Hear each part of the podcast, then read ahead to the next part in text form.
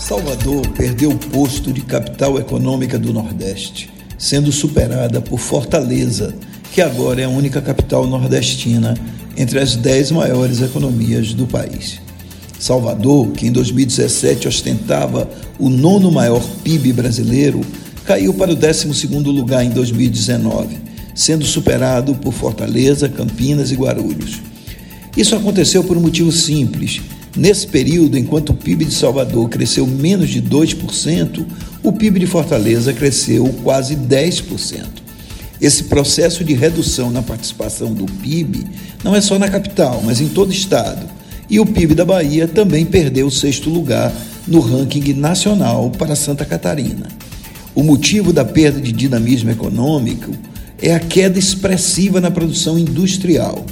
A indústria em Salvador que representava 12% do PIB, caiu para 10% e precisa de apoio. O setor de serviços, que engloba o turismo e comércio, ficou praticamente estagnado no período, enquanto crescia muito mais na capital cearense.